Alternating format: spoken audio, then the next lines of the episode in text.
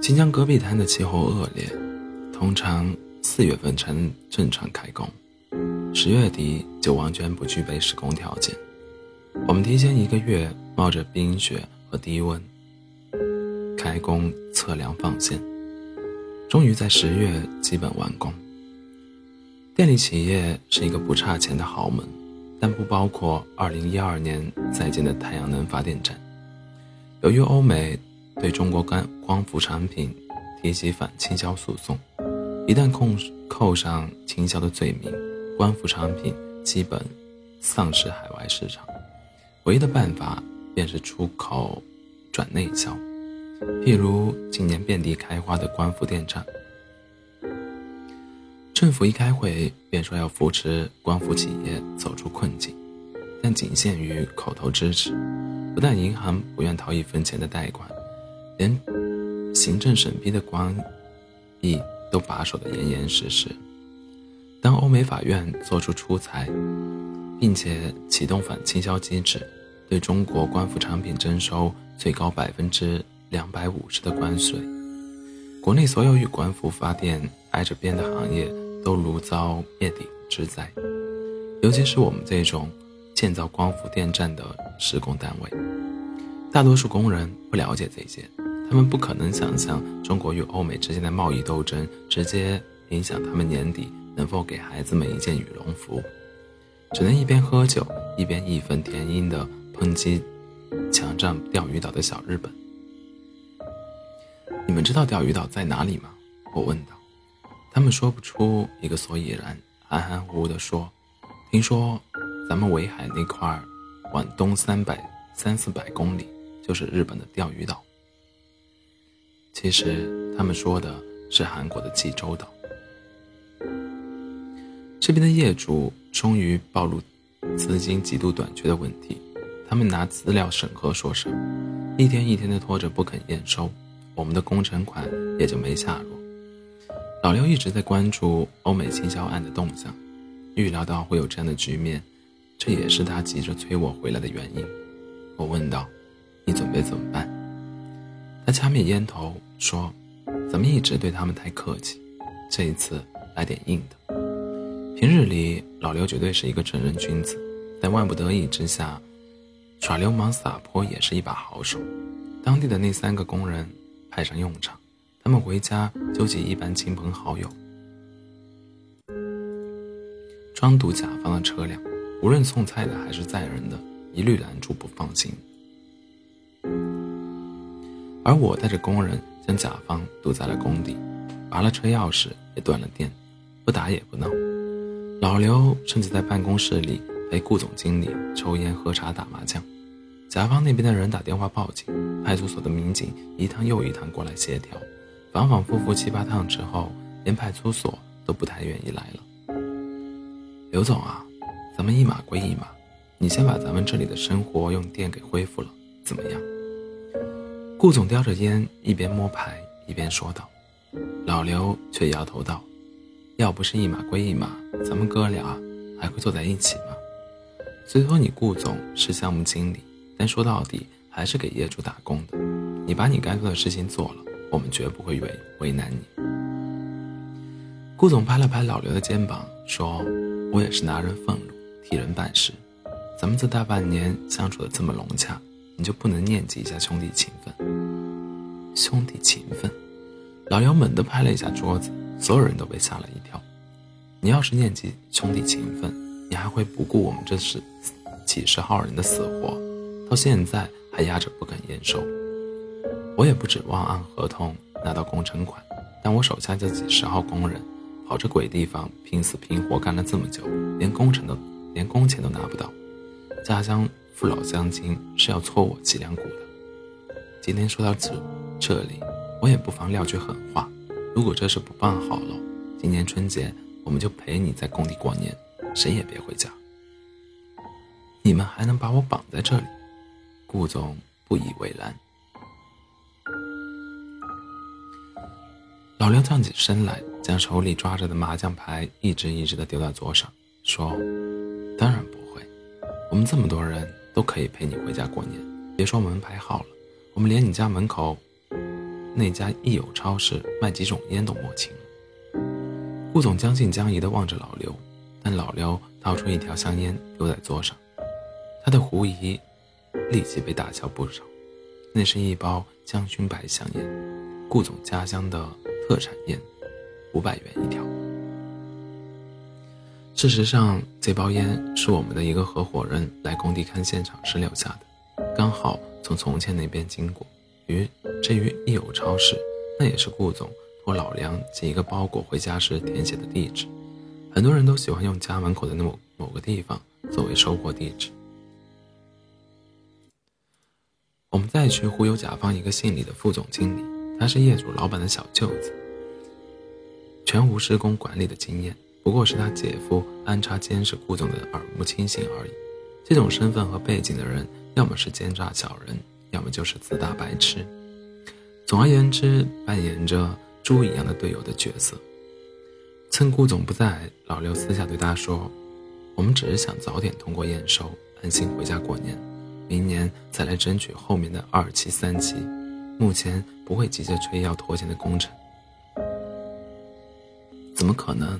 你们年底总要支付工人工资吧？老刘笑道：“咱们这个工程靠我一个人垫资。”肯定不现实，合伙人多着呢。目前在做的工地也不是两三个，这年头哪只兔子没有几个窝？李副经理皱起眉头，疑惑地说：“那老顾怎么一直不同意验收？”老刘看了看外面，凑到李副经理耳边，故作神秘地说：“当然是要，当然是想要捞油水回扣。顾总现在不肯验收。”又不提出整改要求，我们就不能解散工程队，工人的工资就得照算，到时候还是要算到你姐夫头上。如果我们现在拿几万块钱孝敬顾总，他还会继续刁，他还会继续刁难我们吗？他伸手要钱了，李副经理顿时来了精神，他一直伺机找顾总的顾总的茬。老刘意味深长的笑。那倒没有，李总，你懂我的为人，不可能随便冤枉别人。不过他似乎有过这样的暗示，我假装没领会而已。顾总和您不一样，您是董事长的人，他却是一个打游击的，不可能把这里当自己的家。能多捞这一笔，他干嘛不捞？李副经理若有所思的点头，而我在旁边敲边鼓道：“李总，你想一想。”他平时待在工地，身上没有几张现金，为什么他总是从抽高档香烟？您却只抽这个？李副经理看了看自己手边的红塔山，不免有些羞羞怯。老刘说：“我们工地差不多五十号来工人，是按天数算工资的，不论干不干活，平均一天就是七千多块。你可以替董董事长算一算停工一个月的损失，这些钱。”都是要算在你们头上的。李副经理的双眼斜瞟上方，大概在心算。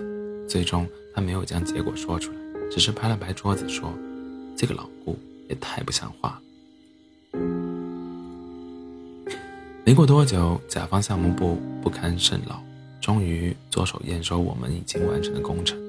老刘也暂暂缓施压，一边放风说：“今年不催要工程款。”随时准备从工地撤人。顾总显然明白老刘在中间挑拨了，但他拿我们没有办法。中层再重也要保饭碗，何况他本来干的就是故意拖欠的缺德事。民间自古流传着一种故事，说有一位猎人进山进山打猎，准备捕杀一头野兽时，决定饶他一命。不久之后，他落难之际。那头野兽从天而降，舍命救恩主。但现实版本并非如此，而是猎人挪开利刃的一瞬间，猛兽高高跃起，锋利的爪子插进猎人的喉咙，从喉管一直撕到前列腺。你不仁，我不义，不要在佛堂之外相信以德报怨之类的鬼话。这是老刘对我和小梦的教诲。其他年长的工友表示赞，表示赞同。验收签字的第二天，业主总部办公室有人过来，我们的工人挤满整个甲方项目部的办公室，摔门拍桌子的催要工程款，把一个女文员吓得躲在角落里哭。业主试图花钱请了一帮地痞过来摆平，但尚未进入戈壁滩，便被我们后来雇雇的本地籍工人拦了下来，还有几个认头认脑的家伙刚到工地。就被几十根铁锹、短棍吓了回去。李副经理对我们的出尔反尔非常不满，叫嚣着要报警。小梦直接将自己的手机往他面前一丢，说：“我已经替你打了幺幺零了，要不你再拨一次。”顾总坐在旁边一言不发，只是斜眼看着李副经理，轻蔑的笑。我拿着一把大，我拿着一大把小锁。将甲方和监理的办公室抽屉和资料柜都挂了锁，当挂到那个女文员那张办公桌的时候，我突然发现她的抽屉里摆着一只玻璃罐子，里面装着数百只五颜六色的许愿星，而他的桌角还有许多未完成的折纸。我忽然想起来，林一瑶也曾经为我折过这个东西。我像一个张牙舞爪的孩子，被大人狠狠地扇了一耳光，陡然发现自己失态时的丑陋。我为什么会变成这样？曾经那个善良、温和、喜欢恶作剧、从来不忍心伤害别人的吕青阳哪里去了？这个一脸一脸狰狞、拍桌挂锁、满口脏话的吕青阳又是从哪里来的？我没有锁那个女文员的抽屉。默默地走出那间拥挤的办公室，这件事情闹得很大。老刘一边和甲方商谈，一边组织吊车和拖车。万一商谈不出结果，就将甲方仓库里价值数百万的电缆拖走。若是以前电力企业的老板财大气粗、后台硬，谁都不敢招惹。但现在，谁根本不愿意淌这个浑水，说不准就会招上很多祸事。尤其是年底涉及拖欠民工工资的话题，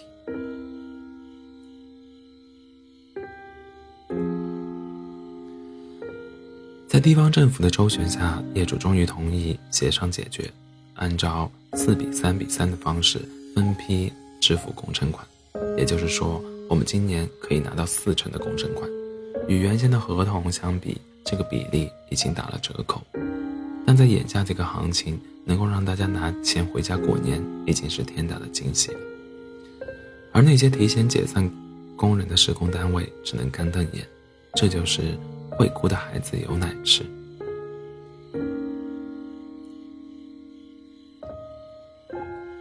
队伍里的每一个人都欢欣鼓舞，我也不例外，与众人痛痛快快的大醉一场。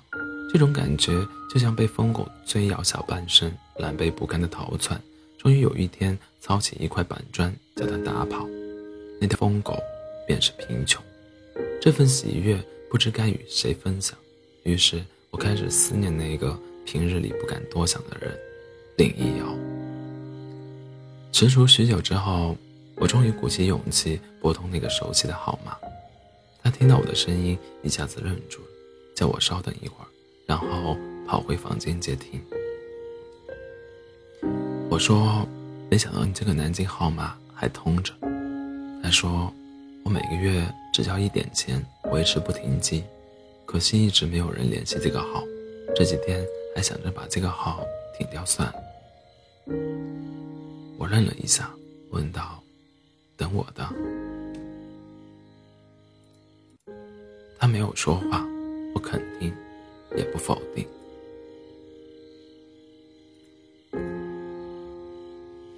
我不禁喜出望外，迫不及待地向他展示自己柳暗花明的现状。我这里的工程干得差不多了，再过二十几天就可以回家。今年的工资和分红差不多有二十几万，房子的首付已经绰绰有余了，还能多出十几万块钱。不过困难只是暂时的，你爸妈要是不满意。明年我还可以把入股的本金抽出来。林阳在电话那头没有说话，我自顾自地继续说道：“你不是喜欢甲壳虫吗？我们现在买得起了，不知道里面的空间够不够大，不过无所谓了，反正给你在城市里代步，又不是偷货的。对了，你驾照考得怎么样？还没，他说。那你得努力了，否则只能每天推推着你的车子上街。我以为这多多少少也算是一个笑话，但林一瑶没有笑。还有，你以前不是说想开一家书店吗？我们可以去物色一个店面，七八十平米，再找此时把空间、灯光、音响都好好的设计一下。以后我就在卢高创业，每年我们一起外出旅行。除此以外，我再也不去不出去瞎逛荡了。我很想你，每天都很想你。我自言自语似的说了一大堆的话。像狗等待主人快上那块头一样，渴望他点下头，然后风驰电掣的荣归故里，将林瑶拥入怀中，不再撒手。人生从此完美无缺，我每天都要向苍天和大地感恩感恩戴德。可惜，林瑶低声打断道：“说我已经订婚了。”我一下子愣住了，再也蹦不出一个字，甚至忘记收起脸上应对未来的憧憬而不知不觉的流露出的笑容。订婚了，未婚妻。我难过的忍不住蹲了下来，用唇用用拳头抵住胸口，狠狠的摁，试图抑制内心如同比万千虫咬啃噬的痛楚。我以为自己即将拥有美好的未来，都在一瞬间像沙堡一样迅速风化瓦解。往日的相濡以沫，今年的奋斗拼搏，都如同美梦与噩梦交织。情侣的亲密无间，瞬间拉长至光年，一切都没有意义了。那天，我独自坐在深郊的寒寒冷夜风里。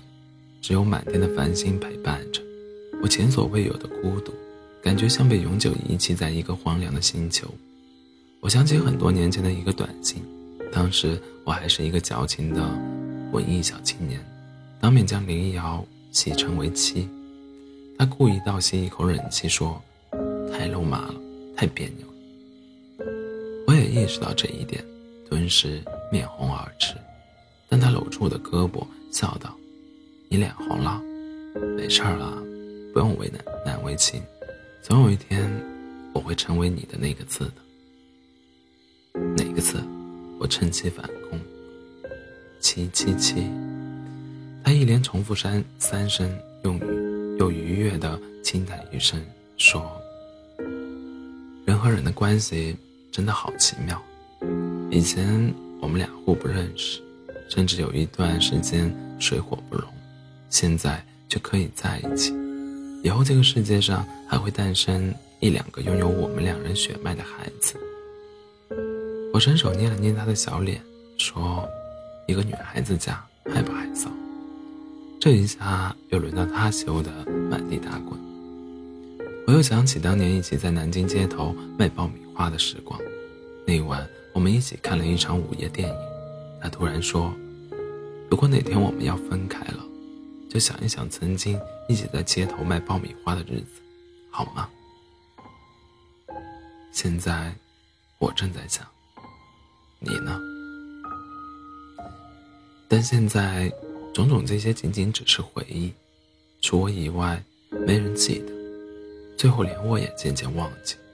他们就像垃圾场、垃圾填埋场伸出一只破旧 U 盘里储存的一幅幅温馨照片。无声的咆哮，愤恨的挣扎，最后归于沉寂，接受自己永世被遗忘的命运。我坐在土坡上，双手揪住地面坚韧的枯草，死死的用力，任凭泥土和沙粒嵌入指甲里面。我不坚强，不自信，不要脸，我只是一个贱人。我想和一个无赖的孩子，我想和一个无赖的孩子一样。躺下来，蹬腿，蹬腿哭喊，把自己全身弄得满是尘土。林一瑶啊，林一瑶，请你回答我，你为什么言而无信？世界不会因为凡人一段感情的终结而毁灭，日月照样东升西落，四季依旧更迭不休，我们的工程也必须继续干下去。我的情绪非常糟糕，工作状态也极其紊乱。原本简单的不能再简单的土方推算，竟然算不出一个明确结果。